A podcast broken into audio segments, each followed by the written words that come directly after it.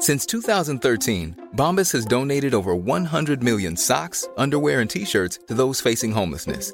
If we counted those on air, this ad would last over 1,157 days. But if we counted the time it takes to make a donation possible, it would take just a few clicks. Because every time you make a purchase, Bombas donates an item to someone who needs it. Go to bombas.com slash ACAST and use code ACAST for 20% off your first purchase. That's bombas.com slash ACAST, code ACAST. Life is full of awesome what ifs, and some not so much, like unexpected medical costs. That's why United Healthcare provides Health Protector Guard fixed indemnity insurance plans to supplement your primary plan and help manage out of pocket costs. Learn more at uh1.com.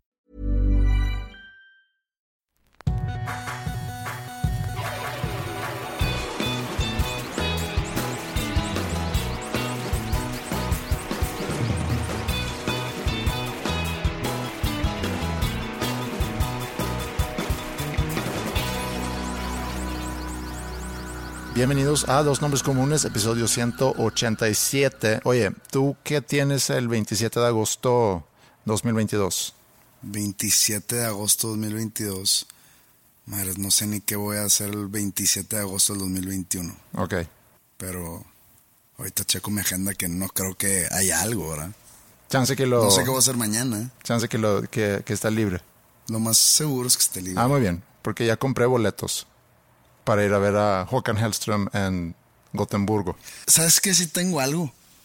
Ese día me movieron un concierto del cual ya iba a ir. Ah, sí. Y no va a poder ir. Qué mala onda. Iba, iba a tocar Motley Crue, Def Leppard y Poison en San Antonio. ¿Y eso es más importante que un viaje a Suecia para ver a Håkan Hellström? Pues es que ellos ya lo movieron antes, entonces pues es quien llegó primero. Bueno, ni modo. Ahí están los boletos por si, por si te animas. Va, gracias. ¿Y, ¿y qué más? Nada, güey. Estoy bien encabronado. Ni vi el partido porque sé a dónde vas. ¿No lo viste? No. O sea, ¿tú qué, qué haces cuando hay Pues- un partido de liguilla? O sea, que preferiste ver la serie de Luis Miguel. ¿O, o qué? Fíjate ¿O cuál, que- o cuál fue tu...? ¿A qué horas, a qué horas jugaron? A ver, esa serie, pues ya está, ¿no? Si la quieres ver hoy en la mañana, pues la ves hoy en la mañana. Sí, no es como pero- que sale... No es como que la televisan exactamente a la No, misma hora. estaba muy consciente que, que ibas a jugar rayados y por alguna razón me dio flojera ver la hora. Y como Mila ya se desinteresó por completo en rayados, porque hubo un momento en que estuvimos viendo todos los partidos, ¿Y ahora por qué? no sé. Es porque juegan ojete. Sí, ha de ser eso. Creo No que no ser. fueron sus palabras, pero algo así. No, no, no dije que no, no dije que haya dicho eso, pero no, no, no, increíble, increíble esto. O sea, esto hoy es lunes. Mm. Hoy es el día siguiente o la mañana siguiente. Sí. Hemos dicho que a qué hora grabamos. Eh, yo creo que sí, alguna vez. Estaría chido que la gente pensara que grabamos, no sé, que a las 2 de la mañana. Podemos decir que sí, son las 2 de la mañana. Ok, son las 2 de la mañana. Acaba de pasar esto. No, bueno, no. eh, terrible. Perdón, ya sé que te da flojera hablar de fútbol aquí. A mucha gente que nos escucha también no sabe ni de qué estoy hablando o no le interesa. Pero no puede ser. No puede ser que un equipo de ese tipo juegue como un equipo de segunda división. Cuartos de final, para situarlo, cuartos de final en la liguilla, eh, en la Liga Mexicana, Monterrey contra Santos. Ajá. Habían jugado el primer partido perdiendo 2-1 en Torreón. Ajá. ¿Y ayer cómo quedó? 1-1. Con gol así muy último minuto, ¿no? Algo así. No, en el minuto 92 les empataron. Ok. Después de, o sea, clavaron el 1-0 en el primer tiempo. Mm. Todo el segundo tiempo cuidando el gol. Cuando tienes a jugadores tres veces mejor que el, el equipo enfrente, que cuestan 18 veces más que los del equipo enfrente, que para mí están sobrevalorados, o sea, porque sí es el precio, pero si tú los valo- valoralizas dependiendo de su desempeño, pues no, están sobrevalorados. ¿Por qué? Porque no puede ser. Y yo sé que, que la indicación de cuidar el gol viene desde la banca, de un técnico internacional, de un técnico supuestamente ganador, pero pues uno se acuerda y ese técnico pues manejaba en España, a, a- a excepción del Atlético de Madrid, a puro equipo salvándose del descenso. Osuna. El Osasuna. Osasuna. El, el- ya ni sé cómo se llaman, el Leganés. Es puro equipo que, que- que quería salvarse. Y llega aquí a tratar a, a este, a esta plantilla que vale 90 millones de dólares como si valieran 6. A tratar de cuidar un golecito. Y ni siquiera los jugadores faltos de huevos, no sé, o sea, no, no, no, no es con alguien en particular. O sea, sí, sí, sí me encabrona y por ahí decir la gente que, pues qué, qué trivial es Pepe, ¿no? Que se encabrona por cosas tan idiotas. Pues sí, denme chance de encabronarme por algo tan pendejo como el fútbol. Así de trivial es. Sí, sí es trivial. Sí. Y sí es no importante y sí es banal. Pero pues déjenme encabronarme por algo que del cual no tengo control y del cual no debería no me debería importar. Bueno, ya se me pasará, ¿verdad? Sí. Dale. Y luego después, lo peor es ver el juego tan deprimente que fue a las 6 pm y a las 8 pm ver el juegazo de América contra Pachuca, donde América necesitaba ganar eh, X, no, no, no importa los números ni los goles, eh, eh, eh, también eh, eliminaron a la América, Ok. pero ganó 4-2. O sea, fue un juegazo muy cabrón y así se pierde, así, así hasta me daría gusto perder. No, no, no, así como No protegiendo un gol y luego ya Minuto rendirte en 92. un minuto 92, sí. hasta cuando pensé que iban a ganar, dije, no se merecen esto, güey. O sea, no se merecen pasar a semifinales. Y ahí está, pum, gol 92, pues no, se- no merecían. Y pues bueno, Oye, aprovechando tu ahorita tu malestar, tu enojo. esto- mi, mi, mi, mi agite, estoy Ajá. agitado. Sí, tengo algo que vi el fin de semana que quería ver contigo. Es un post de Facebook de, de un fanpage de algo que se llama A24. A24 es un estudio. Eh, de que hace películas de terror de repente. Sí, hicieron Uncut Games. Uncut Gems. Gems, perdón. Uncut Gems, hicieron Midsummer. Alguien de ahí, que la verdad no importa quién, pero publicó un, como que una fotos de muchos actores. Ajá.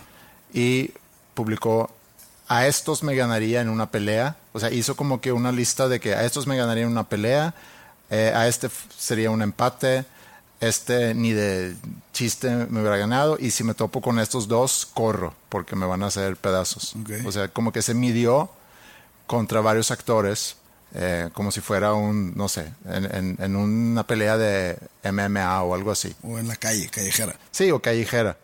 ¿Tú has recibido alguna vez una buena... Yo, yo, sí me Golpiza. yo sí me he peleado varias veces. Sí? O sea, la última fue, creo que en el. Fue un día antes de la primera comunión de mi hermanita. Pero no la, no la armé yo. Esa fue la última. Pero si te vas para atrás, sí hay varias. Pero ¿quién ganó? Es que no es de ganar. Nunca he estado en una pelea donde. Ah, ganó este güey o gané yo. Nomás como que se resuelve un problema a golpes de mala manera. O sea, no, no estoy incitando a la violencia. Nomás pues, estaba chiquillo. Sí. En el 2009 no, no estaba chiquillo, pero sucedió. Fue un viernes. Deja correrme si fue en el 2009 o en el 2010. Un viernes lo, lo suaviza un poco, porque si me hubieras dicho fue un martes en la mañana. No, o sea, fue un viernes en la noche Sí, cuando el sábado en la mañana mi hermana tenía su primera comunión. ok. Preguntar a la gente qué es una primera comunión. Es uno de los no sé cuántos sacramentos. Es cuando un niño recibe la comunión por primera vez. Hence, primera comunión. La foto esta que, que, que hubo como que un... Tú de niño, Yo era de tu niño primera contra comunión. Roberto Martínez de niño Sí. es de nuestras primeras comuniones. Sí. Entonces eh, teníamos ocho años. Yo creo que mi hermana tenía ocho, entonces sí, en el 99, o 2009, perdón. Ocho, nueve años tenía ella. Entonces, viernes por la noche, yo estaba en un antrobar aquí en la localidad y había mucha gente, ¿no? Y pues yo iba, yo iba caminando entre la muchedumbre. Y pues había una persona, no le voy a decir gordo, pero le voy a decir una persona muy corpulenta dándome la espalda, tapando el camino y no me dejaba pasar. Entonces le hago así de que, así como que le toco la espalda, como que, carnal, dame chance. Y pues no sé si se dio cuenta o me ignoró o que nomás volteó a verme y me, me volteó la cara, pero no se quitó. Ya, bueno, entonces empecé como que a meterme a fuerza y a empujar gente con mis hombros porque necesitaba pasar, ese güey no me dejaba. Y pues empujé de más. Y el vato se cuenta que me empuja de vuelta, pero me tiras de cuenta donde está la mesa con tus amigos. El hombre El hombre corpulente. grande. Ok. Y haz de cuenta como que llego y aterrizo en la mesa de, de esta gente y todo el mundo me ve y yo de que, ah, ya vale madre. Y se me dejan ir siete güeyes. Pum, pum, pum, pum, pum. Ah, en piso y la madre. Y pues yo empecé a soltar madrazos también así a, a todos lados. Y de repente allá llegan los guardias, nos agarran a mí y a otro güey, creo que no era el gordo. Y nos sacan así con manita de puerco del antro y sobres. Y nos sacaron y ya afuera el vato de que "Eh, estás bien, güey, perdón, y la madre. no sé si me reconoció o algo. O solo no era tan bravo. Puede ser que solo no era tan bravo. Y yo, de que no, no, güey, es que tu amigo se mamó, de que ya sé, güey, se pone pedo y se pone todo altanero. Como que sí sabían. Y ya de que, pues bueno, pues mucho gusto, canal sobre, ya nos Mucho vamos. gusto. Y, y Una foto. normalmente, y he estado, he sido yo protagonista de varias peleas similares. A ver. Así como baños. Ok. Se, se- se les llama callejeramente un baño. Y casualmente nunca me pegan. O sea, nunca salgo con un golpe ¿Cuál es tu técnica? hacer, o sea, si se me dejan ir más de cinco personas, hacerme bolita, A ver, pero eso es- ha pasado varias veces que Me ha pasado tres veces. Cinco personas, ok. de que me, me- me hago bolita y cuando siento aire a mi alrededor, o sea, que no hay tanta, tanto bullicio a mi alrededor, empiezo a soltar madrazos así sin ver, pero nunca me pegan. O sea, nu- nunca salgo con algo, pero sí, sí sale rasguñado. El rasguño para mí no es un golpe, el rasguño es como una señal de, de no saber pelear. Sí. Entonces llego al día siguiente a, a la primera comunión de mi hermana, todo rasguñado la cara. Se puede malinterpretar. Se puede malinterpretar. Y pues sí, esa fue la última vez que tuve así como que un confrontamiento violento, que, que escaló a la violencia. ¿Eres bueno para pelear? Eh, mira, sé que sí puedo meter un buen madrazo, pero soy muy bueno para aguantar. Y para evitar, evidentemente. Evitar a que te, a que te peguen. No, pues es que sí me pegan, Ok. pero no como que o no me duele o no me lastiman Ya. O no me dejan marcas, pero sí aguanto vara golpes en contra. Eso yo creo que puede ser mi fuerte. ¿Tú crees que es, es bueno haber recibido una golpiza alguna vez en tu vida? Yo creo que todo mundo necesita unas tres peleas mínimo en su vida. Sí, porque yo no, no, no creo que haya tenido... Te quita el miedo a muchas cosas. Sí. O sea, por ejemplo, una de, no sé si, si te enteraste de un, pues digo, ya es como medio mítico el asunto de un, un show de, de Panda en el Rock en Exa, ¿de qué año era? Un Cuando- festival cuando les rock. tiraron cosas. Ajá. Yo creo que para actuar como actué, no, o sea, no, no, no, no, no es como que estoy orgulloso, ni es un triunfo para mí, ni yo voy presumiendo todo esto. Sí se necesita tener ese tipo de mochilaje detrás, porque el, el estar en peleas de, ese- de esa envergadura sí te quita el miedo para otras cosas.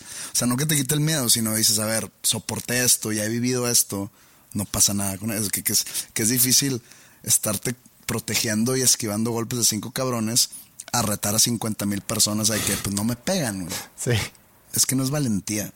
Es un tipo de estupidez Sí, es como un chip. sumado, Sí. sumado a un tipo de bravado ficticio. Sí se requiere cierta, no sé si es locura, pero quizá ignorancia ante posibles consecuencias o que te pega tanto la adrenalina que, Sí, que no mides. que no mides. Pero, ok, nomás eh, recalcando que no, eso que digo de que si requieres unas tres peleas para agarrarle valentía ante la vida, no estoy incitando a violencia ni que se vayan a pelear No, con no, alguien no. para Yo creo que to- todo, todo, en- es todo es consecuencial, todo es circunstancial. Eso sí, si alguien se te está pasando de lanza, ya sea hacia ti o a tu novia, no que lo trates de resolver con violencia, pero, o sea, nunca te eches para atrás, siempre defiéndete a ti y a los tuyos. Yo nunca fui así muy, muy bravo en ese sentido. Sí hubo peleas muy, muy pocas y muy breves. A lo mejor cuando estaba en, no sé, cuarto, quinto, sexto. Pero yo creo que de ahí en adelante no recuerdo haber yo sido quien repartía golpes y de haber recibido golpiza, sí, una vez, pero fue un tiro nada más, pero eran varios, pero uno de ellos colocó un tiro así en mi cara. Yo me asusté mucho en esa situación porque eran muchos. Es más, conté de eso en algún episodio, no me acuerdo cuál, episodio 30, por decir un número. vi esa lista, o sea, en lista varias, varios actores. Dice, no, este Puro me lo actor. ganaría fa- Puro actor. En lista varios, son como unos 20 actores. Yo creo que The, The Rock este, me hace garras. Hulk Hogan, si es que lo cuenta como actor. ¿Todavía? Pues no sé si sigue actuando. No, no, pero todavía te da una golpiza. Sí, sí, sin duda. Digo, porque es de edad ya. Pero sin duda me mata. Brad Pitt seguramente se me pone en mi madre. Puede ser, es que tenemos la imagen de él En Fight Club. por Fight Club. Pero pues también en eh, Once Upon a Time en Hollywood también, pues pinche vato malo. O sea, sí me pone mi madre. DiCaprio ese güey sí me la pela. Hay varios actores por su papel. me la pela ese güey. Hay varios actores que obviamente por papeles que han tenido estuvieron meses en entrenamiento de combate. Entonces sí. Pero no, no es como que se les olvida. O sea, se les queda esa enseñanza. ah, sí, claro. A eso voy. Que deben de tener trucos que pueden tirar El de Karate Kid, sí a ese güey sí le gano. a Ralph Macchio. Sí. Aunque me tire la patada y así. Es- Estamos hablando de pelea callejera, ¿no? Sí, sí, Sí, todo se sin permite. duda. Pero tú te acuerdas de Celebrity Deathmatch, Claro. que era una serie de MTV o en MTV, pero eran caricaturas. Era como stop motion, ¿no? Ajá, sí. Animado y había peleas entre, no sé, Marilyn Manson versus Billy Corgan, por decir, ¿no? Y hacían los monitos y peleas. Y siempre era un masacre, y, sí. Y pensando en, en revivir ese concepto, el de Celebrity Deathmatch, y situarlo aquí en México, o sea, me interesa el tema. Tú ya que tienes experiencia en peleas, eh, no que eres un peleador, pero has estado en situaciones Gran parte o, o- o gran porcentaje de mis peleas fueron antes de mis 20. O sea, no vale. Sí, pero estás, estás en forma, entrenas, eh, tienes condición, a lo mejor tienes algo de técnica, no sé, ves mucho Rocky, debes de haber visto Pero ciertas estamos cosas. hablando de callejero. En callejero todo eso. Callejero valen mordidas y Sí, valen. sí, y a eso es a lo que iba, porque si tú, si yo te digo algunos nombres y tú me dices, ok, contra esa persona, si fuera un Celebrity Deathmatch, vamos a pensar que revivimos el concepto, vamos a tener un Celebrity Deathmatch y te ponemos en el ring, o es, bueno, sí en el ring, porque no es como que vamos a juntarnos en Morelos, en calle Morelos, o en Cuauhtémoc, sino es en el ring. O sea, hay, hay ciertas reglas, pero te ponemos en el ring contra León Laregui. Ok, nomás así. O sea, no sé si el vato sepa jiu-jitsu o algo así. Nomás así de, de- de ojo en cubero. Creo que le podría ganar. le, le puedes ganar. Mira, hay algo en las peleas. Pero mejor callejero. Ok, callejero. Es, realmente es, no importa. eh, puede ser callejero. Pero hay algo en las peleas que tú puedes hacer como un mindfuck contra quien estás peleando. Sí, sí, sí. Hay un autor que a mí me gusta mucho, sueco, que tiene un libro muy bueno, que no sé cómo se llama, creo que Evil, se llama Evil, el, el libro en inglés, no sé cómo se llamaría en español. Estoy casi seguro que existe una traducción de ese libro porque, en español, porque sí, fue muy popular.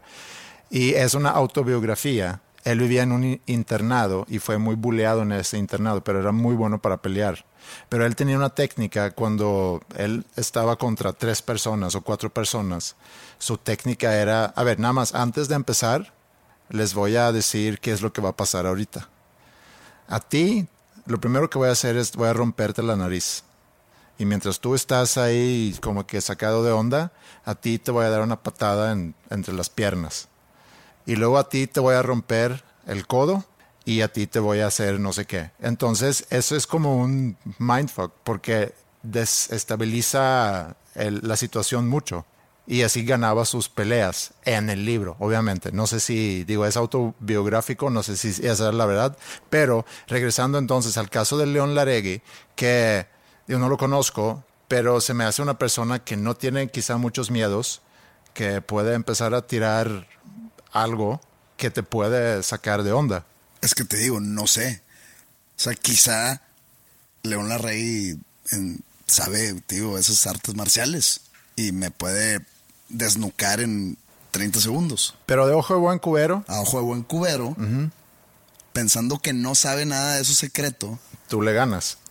Quisiera pensar que sí. Alex Lora, Pues yo creo que por mera edad y por aguante de acondicionamiento físico, yo creo que de fuerza sí le podría también. Pero si él tuviese ahorita tu edad y su experiencia, o sea, tu edad, pero la experiencia que tiene, ¿todavía le ganarías? Se me figura que Sí, también. ha estado en que- situaciones. Que, pero que no entre su, su, digamos, su clica, pues. Este, ¿Cuál es su clica? o sea, tiro limpio. Ajá. Un tiro limpio, no, no, no, no que vaya con sus amigos Ah, no, no, no, es uno contra uno. Uno contra uno. Y sin armas. y sin armas. Ajá. Tiro limpio. En la calle, como Rocky 5. Ok. Ok. Bueno, pues llevas dos. Jay de la Cueva.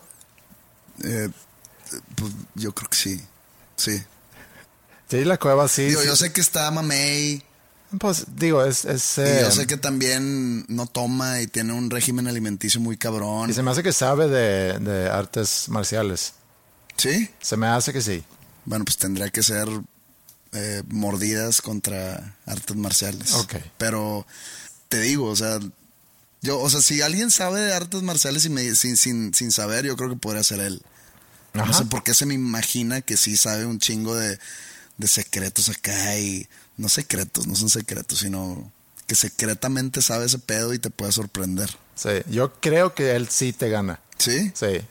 Yo creo que sí te Le gana. sacó como 50 kilos, no importa. Sí, yo creo que por lo mismo, que vas a, lo vas a ver como algo muy fácil y te va a sorprender con una movida sin que te des Sí, cuenta. ok, lo, lo- lo acepto.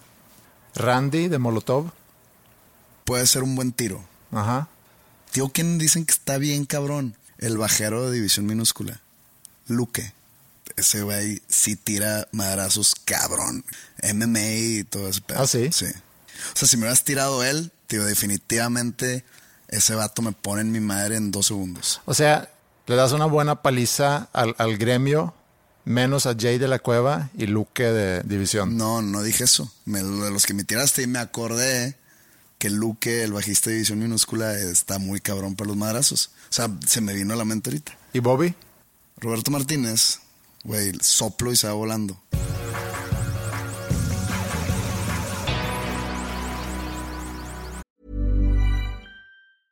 Cool fact a crocodile can't stick out its tongue. Also, you can get health insurance for a month or just under a year in some states. United Healthcare short term insurance plans, underwritten by Golden Rule Insurance Company, offer flexible, budget friendly coverage for you. Learn more at uh1.com. Hey, it's Ryan Reynolds, and I'm here with Keith, co star of my upcoming film, If, only in theaters, May 17th. Do you want to tell people the big news? All right, I'll do it. Sign up now and you'll get unlimited for $15 a month and six months of Paramount Plus Essential Plan on us. Mintmobile.com slash switch. Upfront payment of $45 equivalent to $15 per month. Unlimited over 40 gigabytes per month. Face lower speeds. Videos at 480p. Active Mint customers by 531.24 get six months of Paramount Plus Essential Plan. Auto renews after six months. Offer ends May 31st, 2024. Separate Paramount Plus registration required. Terms and conditions apply if rated PG. A veces veo memes o me mandan memes, sobre todo cuando se menciona Suecia, me, me mandan esos memes, pero he visto ese tipo de memes y mencionan otro país, que el meme es, imagínate vivir, por ejemplo, en Suecia, o, imagínate vivir en Europa o, y perderte eso. Y luego hay como que un video de algo que sucede en México. Por ejemplo, lo último que me acuerdo que me llegó fue eh, en, en un lugar donde estaban eh, inyectando vacunas y la gente estaba haciendo un baile. O sea, como que hubo entretenimiento ahí mientras estaban esperando, había un animador y la gente estaba bailando. O otra también relacionada con las vacunas, que era un video donde llegan las vacunas a un lugar y había gente afuera, como que esperando. Se me figuró cuando, cuando tú llegas a un venue, por ejemplo, ¿no? Y abren las puertas. ¿ok? Y, a- no, y abren las puertas ahí para que entre eh, tu van y que hay gente ahí afuera, porque está esperando al artista y, y cantan, o que Pepe, Pepe, o, o lo que sea. Aquí era, y hacían como que una porra las vacunas. Como que Ah, ¿sí? a la vivo, a la bao, esa. Pfizer, Pfizer. o la vacuna, la vacuna. Ra, ra, ra, sí. Y entonces el meme era, imagínate vivir en otro país y perderte de, de esto. Porque agrega un color a sí, tu es vida. el folclore, es folclore. Sí, es- Yo pensé que ibas a, a- a mencionar el meme. Que el meme en sí es chistoso. Y no me quiero burlar de, de las ciudades que, que menciona el meme. Pero a huevo lo has visto. El de que, que está, sale como que un feto todavía dentro de la mamá. Ajá. y está diciendo de que como que se da cuenta que ya está por nacer. Entonces que, que de repente el feto dice, por favor, Noruega, Noruega, por favor. y luego ya sale el un bebé recién nacido y que le ponen de que, ¿dónde estoy? Y que el doctor le dice de que, Torreón. y la cara del bebé así con cara de que puta madre.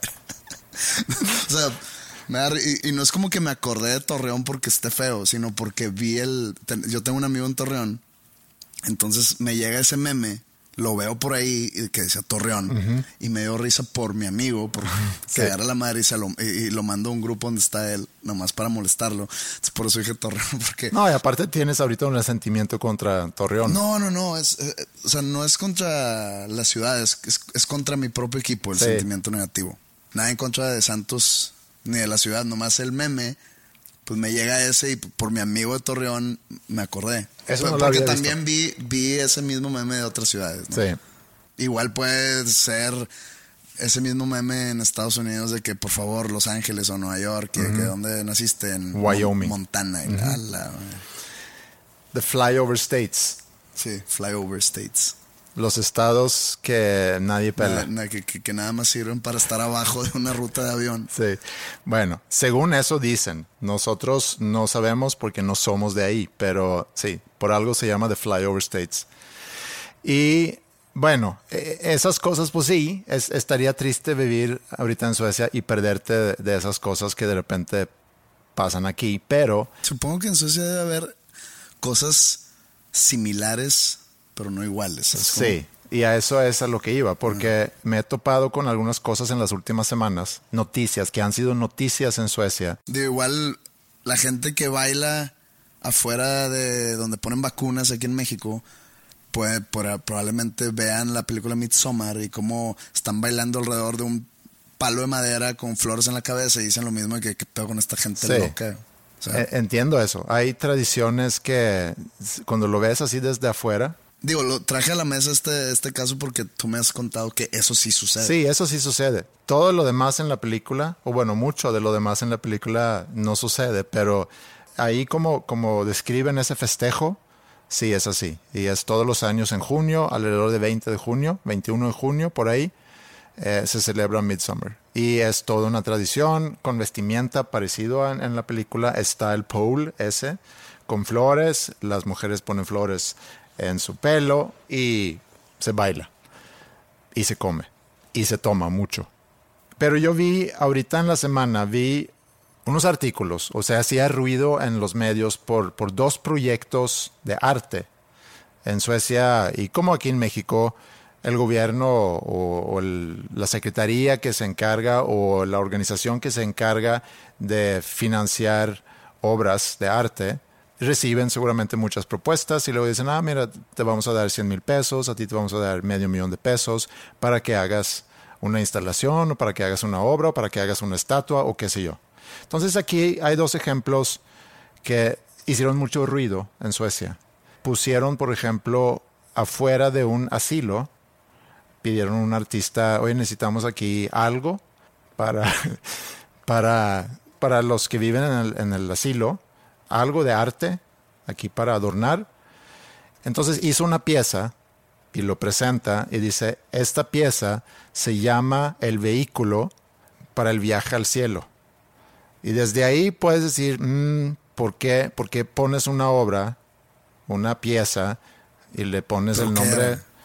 Eh, según ella no lo es, pero se parece a un, a un ataúd. Y ese es el vehículo al cielo. Y ese es el vehículo al cielo. Entonces dicen, oye, ¿cómo es que pones afuera de un asilo? Es como decirles, esta es señal que estás picándola a Necesita- tu, Necesitamos cuartos este, a tu reloj. desocupados. Sí, o sea, ya, ya pronto les toca. Entonces sí se hizo mucho ruido de eso y, y cuestionamiento de que cómo es que el, el municipio, en este caso, financia ese tipo de, de obra. Y terminó quitándose.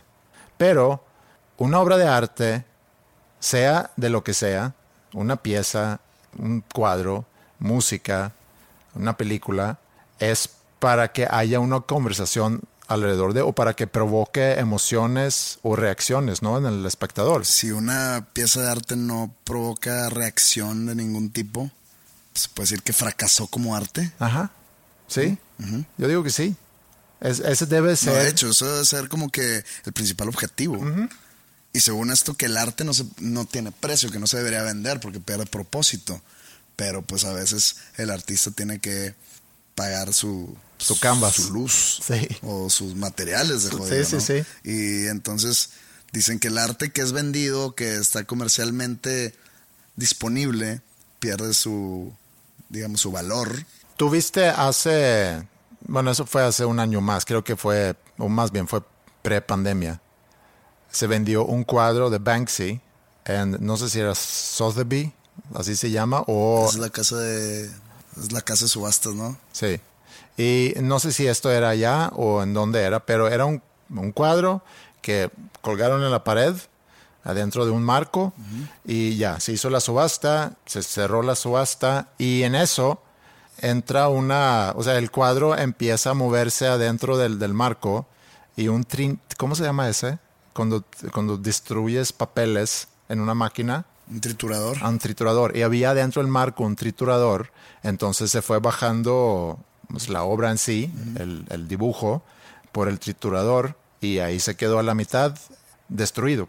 Y eso en sí es parte de la misma obra. Pero entonces se necesita como que una acción o haber visto esa acción Ajá.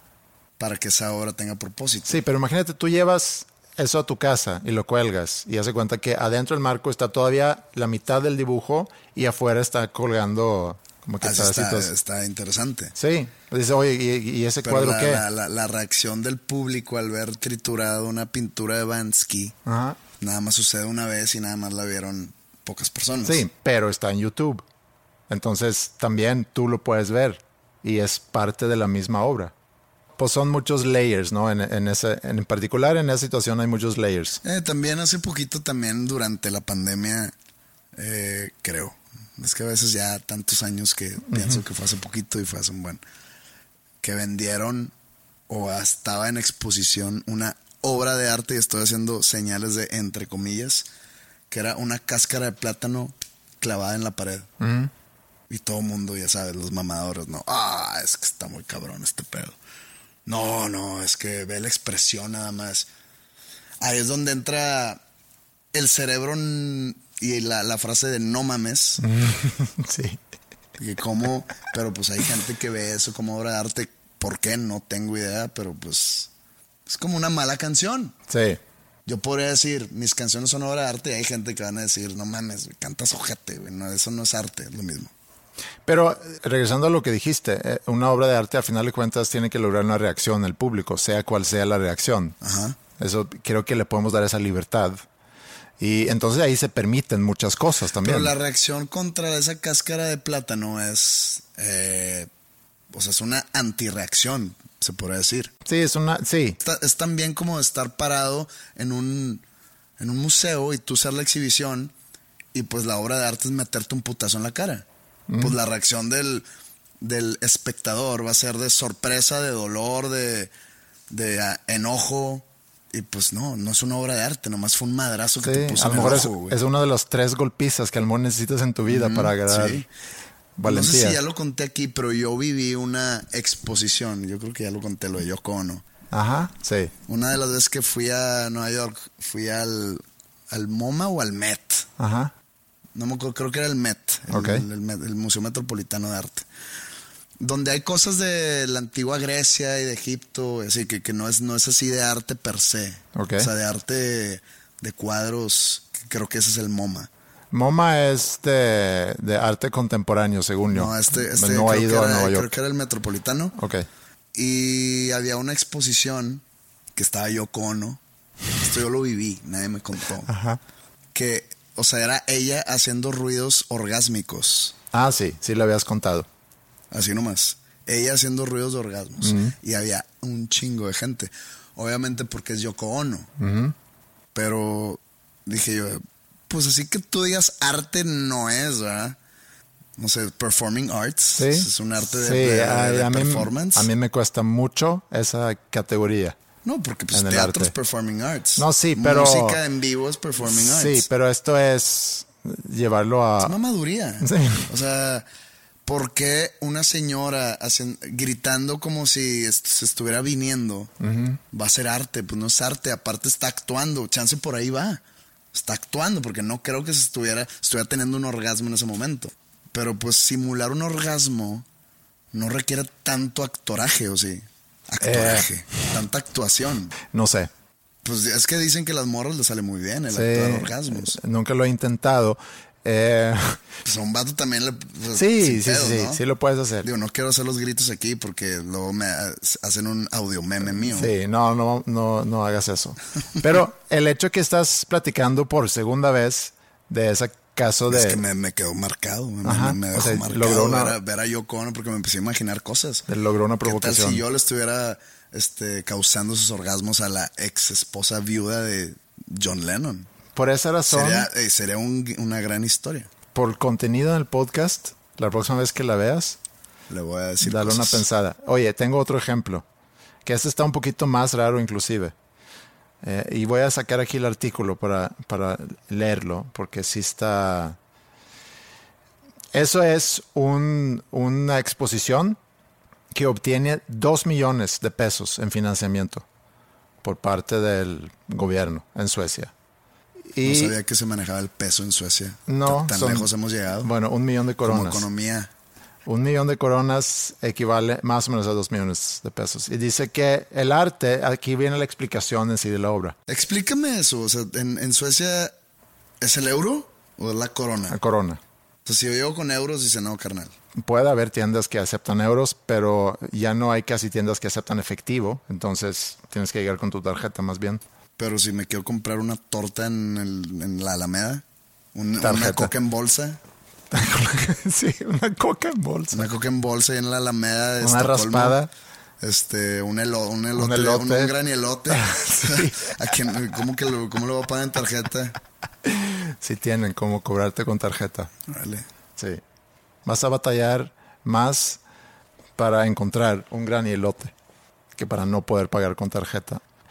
Esta obra de arte dice en la descripción que el arte de todos los tiempos siempre se ha puesto antes de la naturaleza o ha observado la naturaleza para dibujarla, para retratarla, como si fuera un colonizador que llega a la naturaleza para utilizarla para sus propios propósitos. Y dice también que el cristianismo ha dicho al ser humano una, una jerarquía sobre la naturaleza, en el sentido de que tú haz con la naturaleza lo que tú quieres.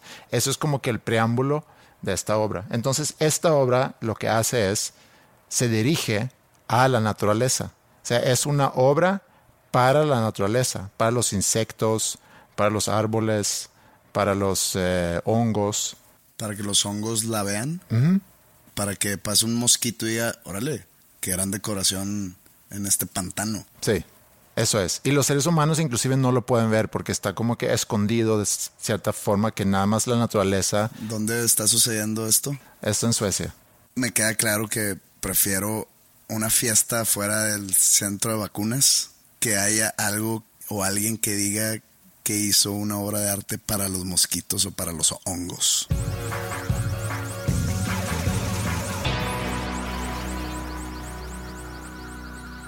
Cada que vamos a grabar podcast, y esto es reciente, creo que esta temporada, le doy como que una pensada de que, bueno, ¿de qué podemos hablar? Y de repente me atoro y, y siento que, pues, vamos a repetir lo mismo.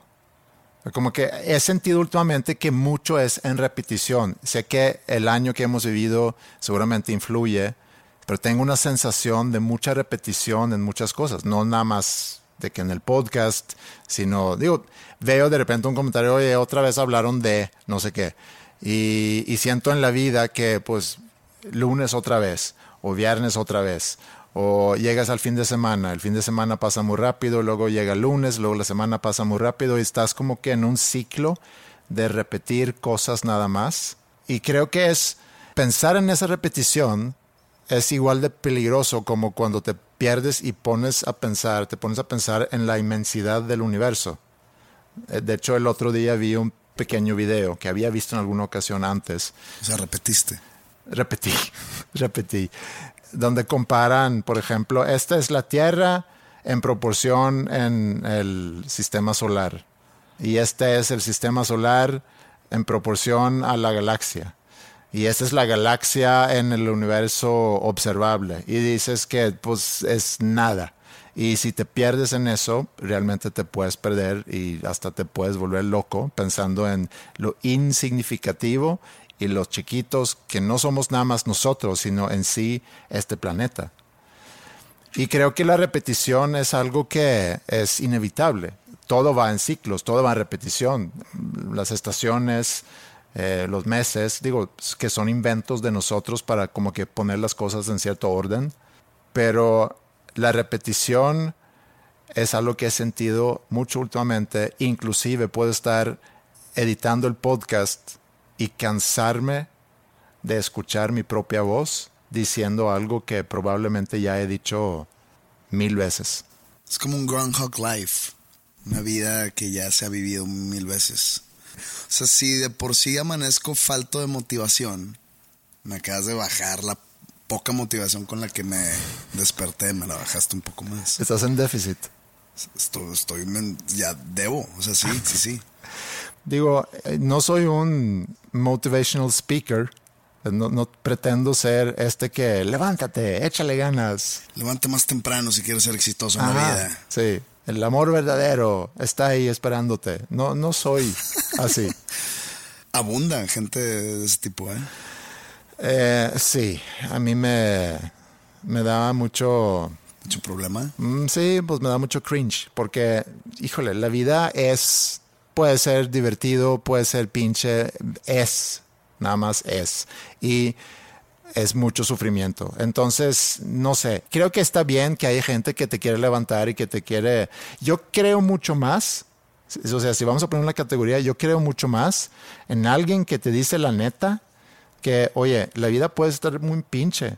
Y yo hoy, de hecho, me siento así y asá y sé que mañana probablemente me, voy a sentir mejor porque estos son momentos que llegan o pensamientos que llegan que de repente te atrapan y, y, luego mañana estás pensando en otras cosas y te sientes mejor y así es. Es como que una ola que de repente estás abajo, de repente estás arriba. No sé qué tanto puedan servir estos mensajes que abundan, como dices. Yo me identifico más con la manera de pensar que, ¿sabes qué? Eres un pendejo.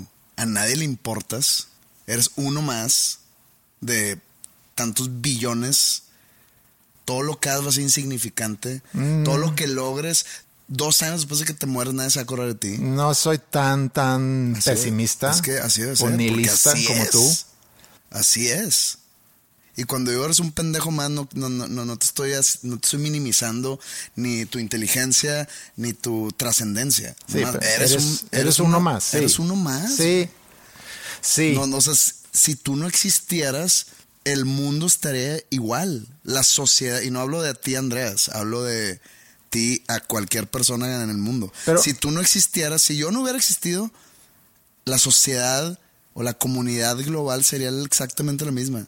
Ahí difiero. No, sí, no, no, pero vamos a un ejemplo concreto. tan, insignificante es que si no hubieras existido, el mundo seguiría igual de mierdoso. Ok, el mundo en general sí, porque suceden las cosas porque suceden, porque somos como somos. Si pero no hubieras nacido tú, tus papás hubieran tenido a alguien más. Ajá, o sea, no a Andrea, sino a Sven. Ajá. O sea, hubiera nacido Sven, eh, un poquito más chaparro que tú, chance más güerito chance más gordito, y de repente tu mamá se despierta en la noche, soñé con un tal Andreas, qué pedo. Pero sí, pero eso es el, el, hubiera. Pero si vamos a un caso muy concreto, Jim Steinman, un compositor, se murió hace, no sé, un mes más o menos. Compositor de Meatloaf. Que muchos quizá no lo conocen porque, digo, es tras bambalinas, ¿no? Muy él. Siempre quiso ser muy. Siempre quiso ser muy protagonista, de hecho. Porque si te fijas en la portada de, de Battle of Hell, Battle of Hell es el primer álbum de Meatloaf, lanzado en el 77, creo. Gran álbum, uno de los mejores de todos los tiempos. El compositor era Jim Steinman. Y yo nunca he visto esto en ningún otro álbum. En la portada dice Meatloaf, Battle of Hell, y abajito, en la portada, Songs by Jim Steinman Sí. o canciones por Jim Steinman. Pero a lo mejor era cosa de la, de la época, porque No, sí, era él, él fue su, sus huevos de decir, yo quiero salir en la portada. de es que no sé si Bernie Taupin también tiene algo similar En Elton John. en Elton John. Pero ahí, ahí las canciones son de Elton John y de Bernie, Bernie Taupin. Taupin, sí. O sea, Bernie Taupin era la lírica y Elton John era la música. Sí. Acá era todo de Jim Steinman. Sí, bueno, es un compositor que a ti te gusta mucho. Sí. Que gracias a él existen esos discos de, de Meatloaf. Y otras canciones, grandes canciones. Total Eclipse of the Heart, por más cringe que como dices tú, que de, es una gran canción Sí. y gran interpretación de Bonnie, Bonnie Tyler. Bonnie Tyler. Sí, estoy totalmente de acuerdo. Y pudieras tú ahorita decir que si no hubiera sido él, hubiera sido alguien más, pero él influyó en, en tus gustos musicales, en la música que luego terminas haciendo, digo, junto con muchas otras influencias, obviamente, pero tiene una influencia en ti. Bruce Springsteen tiene una influencia en ti. Entonces, hay una línea directa ahí entre Bruce Springsteen, Jim Steinman y, José Madero y lo que José Madero luego se convierte y la música que hace, etcétera. Entonces, sí puedes decir, sin ellos probablemente hubiera hecho música, pero a lo hubiera sido diferente. Totalmente inconsecuente. Sí, un maestro que... O sea, totalmente inconsecuente si yo hice música o no. O sea, el mundo va a estar igual. El, el mundo, entiendo eso, pero a lo que voy yo aquí es más a nivel micro, que hay gente que desde luego pueden tener un gran impacto en nuestras vidas. Gente que nos escucha a nosotros o gente que escucha a, a estos mensajes abundantes, para regresar a esa palabra, de mensajes de amor, mensajes de motivación, mensajes de levántate, échale ganas, levántate más temprano. Hay también quienes responden a eso. Entonces ahí aunque eres uno más, nada más, dando esos mensajes, a lo mejor sí tienes un impacto en... No sé si, si conoces a Tim Robbins o sabes quién es Tim Robbins. Sí, un, un de esos motivational Ajá, speakers. sí, que tiene un gran impacto en mucha gente. Ahora, no sé cuál También es se el... les conoce como charlatanes, ¿no? Eh, pues sí, es que es cuestionable, pero a final de cuentas, whatever works. Si funciona para ti y si a ti te ayuda y si tú ya concretamente El puedes problema decir... es cuestionar de que si realmente te funciona, porque hay gente que es como el horóscopo, leer un horóscopo, tú lo lees, yo soy Virgo, si agarro un periódico, una revista que dice mi horóscopo esta semana, no es como que Walter Mercado, cuando estaba vivo, eh, porque ahorita está sentado a la derecha del padre, ¿Ya se murió? sí, ¿no? No sé. Bueno, una disculpa a Walter Mercado si no se ha muerto, según yo se murió. Si nos escucha el señor y dice que pedo que me están matando en Monterrey, pues bueno, eh, perdón, A lo mejor no tiene que estarnos escuchando para enterarse de eso. chance le llega. Él va a decir algo, cualquier cosa, y lo va a dejar tan abstracto que cuando yo lea su horóscopo en Virgo, como yo estoy presugestionado que yo soy Virgo, a lo que se va a decir de mí es cierto, entre comillas, mi mente va, va a querer, es mi- mis ganas de que identificarme con ese horóscopo lo va a convertir en algo real. Hoy, esta semana vas a tener una conversación con un amigo muy cercano que hace mucho que no tenías. Esta semana te vas a decepcionar porque te vas a enterar de un secreto oscuro de tu papá. De repente voy a tener una plática con mi papá y me va a decir, no, sí, este, yo perdí mucho dinero allá en el año 75 y eso hizo que tú nacieras en una clínica del gobierno. Mi cerebro va a conectar eso y decir, todo ha sido una mentira. Me dijiste que nací en un hospital privado y la madre, ¿sabes cómo? Ajá, es el Y- secreto oscuro. y ese va a ser el secreto oscuro, que no es tan oscuro y que no es tan secreto. Sí. Entonces, de esa manera siento que funcionan este tipo de habladores. Sí, sí. Habladores motivacionales. e- eso es, bueno, son dos Se cosas manejan distintas. de una línea tan abstracta para no caer en lo concreto y no tener que hablar concretamente de algo súper identificable para las personas. Que para mí esa es otra categoría, que los que son muy abstractos intelectuales y adornan mucho el mensaje con palabras y conceptos muy complejos y te hace sonar muy acá, que también puede ser, digo, hay gente que lo maneja muy bien y que saben exactamente lo que están diciendo y hay otros que a lo mejor están balanceando en una línea muy delgada, pero el, el motivador es para mí es muy concreto. O sea, es levántate temprano, levántate a las 5. Eso es algo muy concreto. Por eso, dices, levántate a las 5 para que seas exitoso. Ok, ¿qué tal si yo me levanto a las 5 Y fracasas. No, y no, no que fracase, sino que me voy a- le, voy a, le voy a hacer caso a este cabrón. Me voy a levantar a las 5 y me levanto, me hago un café, empiezo a leer el periódico y me desocupo a las pinches 6. Sí. Entonces digo, en mi, esto es mi caso. Ah, ok, ¿qué tengo de pendientes? Bueno, pues tenía una llamada o una junta en Zoom, pero pues era hasta las 12 del día. Faltan 6 horas, no puedo adelantar. Ah, ok, de- deja preparar esa junta. No, pues es una junta para ver qué onda con mi video nuevo. Y pues ya todo lo que esté a mi alcance para hacer ya lo hice. O se va a hacer. No puedo hacerlo ahorita. Bueno, que este viene un nuevo ciclo de álbum. Necesito hacer canciones ya. Pues esas canciones se pudieron haber hecho a las 4 pm. Bueno, ok, entonces pues deja hacer ejercicio. Oye, pues tenía clase de spinning, que, que no voy a clase de spinning, pero pues, me- me estoy basando así como que, como que algo que necesita un horario. Ajá. Pues tengo clase de spinning a las 10 de la mañana, no a las 6. ¿Qué chingado voy a hacer a las 6? ¿Ponerme a leer? Puedo leer a las 11.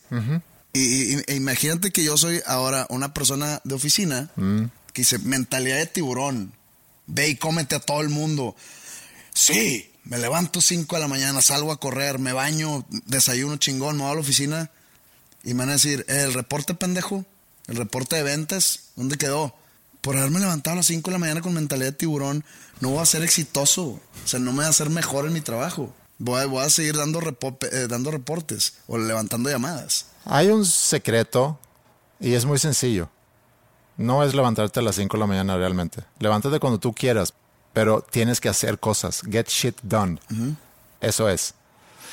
Y bueno, regresando a lo de la repetición, porque realmente Nada más si te levantas a las 5 de la mañana, vas, te va a dar sueño a las 6 de la tarde. sí. y te pierdes a cosas que pasan después de las 6. Te pierdes un pinche juego horrible de la Liga MX de Rayados contra el Santos. Pero nada más quiero redondear y cerrar el, el tema de la repetición, porque entro entonces a Instagram y veo todos los videos y clips que existen ahí. Gente que pueden tener mensajes buenos, pueden tener pláticas interesantes, pero nada más escucho como que una repetición, repetición, repetición de lo mismo, de lo mismo, de lo mismo. Edito el podcast y escucho a nosotros hablar de lo mismo, de lo mismo, de lo mismo. Y me pregunto, bueno, ¿cuál es el valor en todo esto? Pues mira, como yo escucho podcasts para matar tiempo, a veces me pico en algunos, a veces me gusta saber qué piensa cierta gente de ciertos temas, pero normalmente es para consumir horas. Ya sabes porque estoy haciendo ejercicio, porque salí a caminar, porque voy manejando, porque estoy aburrido, porque estoy esperando algo. Acuérdate que la música es el negocio de esperar, entonces ahorita no existe tal cosa como la industria musical todavía, entonces escucho podcast ahí o escucho música, entonces nada más le estamos facilitando a nuestra audiencia el poder perder el tiempo o comerse horas no tan aburrido. Esa es mi manera de verlo. O sea, somos nosotros los antimotivadores. Están los motivadores, como Tim Robbins, y está el antimotivador como Andrés Osberg. Bueno, está bien. ¿Lo tomas? Sí, No te levantes a las 5, güey. Levántate hasta que abre el ojo. Tu vida va a ser igual de miserable, güey. Nada más que la vas a, la estás sumando más horas en la madrugada. No me quiero echar tan al piso de decir que la vida va a ser miserable. El huevo revuelto te vas a ver igual a las 5 o a las 8. Tu cuerpo no se va a nutrir más a las 5. Es más, tu cuerpo te va a mentar tu madre por haberte levantado a las 5. Pero hay algo bueno de la repetición. Hay algo bueno. Y es que cada vez que se repite, tienes la oportunidad de hacer una pequeña mejora, de aprender algo nuevo. Y la próxima vez que lo repites, lo haces un poquito mejor. A lo mejor para eso sirve la repetición.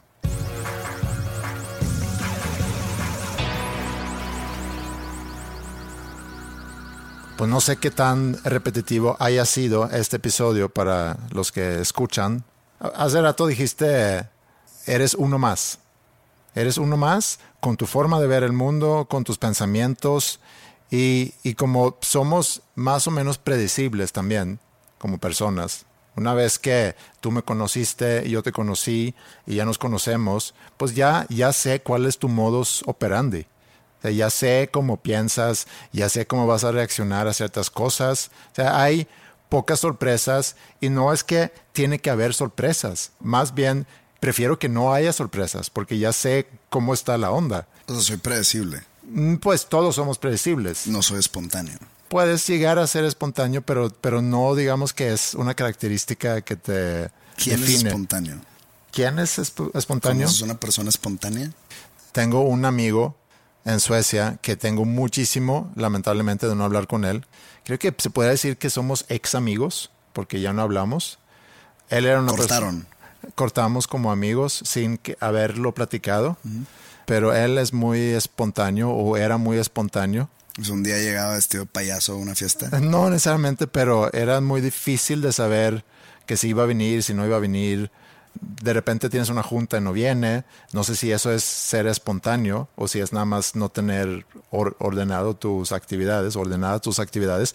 No sé si tengo un amigo muy espontáneo. La espontaneidad está padre, pero tiene que ser muy limitado porque si tú eres una persona ordenada, te saca, te saca de onda. O sea, por ejemplo, el que caiga alguien a mi casa así, de manera espontánea, no me, No te agrada. no me agrada, no, porque seguramente estoy haciendo otra cosa y no tenía yo pensado que iba a haber ese tipo de actividad. Bueno, pues gracias por la indirecta. O sea, de que no vaya a tu casa de manera espontánea. Pues no lo harías. Rompe totalmente con tu, con tu rutina, con tu forma de, de ser. Es más, todos los viernes, antes de vernos en las noches, tú preguntas si nos vamos a ver a las 8. Pues no vaya a ser que en esta ocasión sea a las nueve. Ya son 50. O a las siete. Ya son 50 veces que nos vemos a las 8. Tú no tienes la espontaneidad de llegar a las siete y media o a las ocho y media. Podría tenerla. Está bien, lo podemos probar y a ver qué sucede. Y si nos repetimos, bueno, una disculpa, pero así es esto. Y es gratis, entonces. es gratis. Espero que hayan eh, podido perder esa hora o ganar esa hora, no sé cómo, cómo decirlo, pero si están esperando algo, si están haciendo ejercicio, si están en el, en el tráfico, si están volando, si están simplemente en una sala de espera de algo, espero que hemos podido acompañarlos a, matar ese tiempo, a que sea un poquito más divertido. Eh, agradecemos que quieran pasar ese rato con nosotros. Siempre pudieran escuchar otra cosa, un disco o simplemente, ¿Algún otro podcast más popular? ajá, también, o leer un libro. Entonces, gracias por eso. Y no sé con qué cerrar. El arte es para que cause reacciones en la gente, entonces yo creo que tenemos que ser más abiertos. Una exhibición para la naturaleza, para los insectos, para los hongos, a lo mejor es de aplaudirse. Se volvió un tema, yo creo que como el, el caso de Banksy, se vuelve un tema. Cuando una obra de arte se vuelve un tema más allá de la obra de arte, a lo mejor está logrando algo. Entonces, a lo mejor es así como lo deberíamos ver. Y, y también los bailes y las porras a las vacunas también. Eso es una obra de arte. Es una obra de arte que a lo mejor deberíamos apreciar más en lugar de burlarnos de, de eso. Yo no me burlé, yo aplaudo. Un aplauso a los bailarines vacuneros. Una porra a los que echan porras a la vacuna. Bueno, pues fue un placer, como siempre. Eh, nos vemos la siguiente semana. Sí, ¿verdad? Sí. Ok, perfecto. Saludo a todos. Buen fin de semana. Adiós.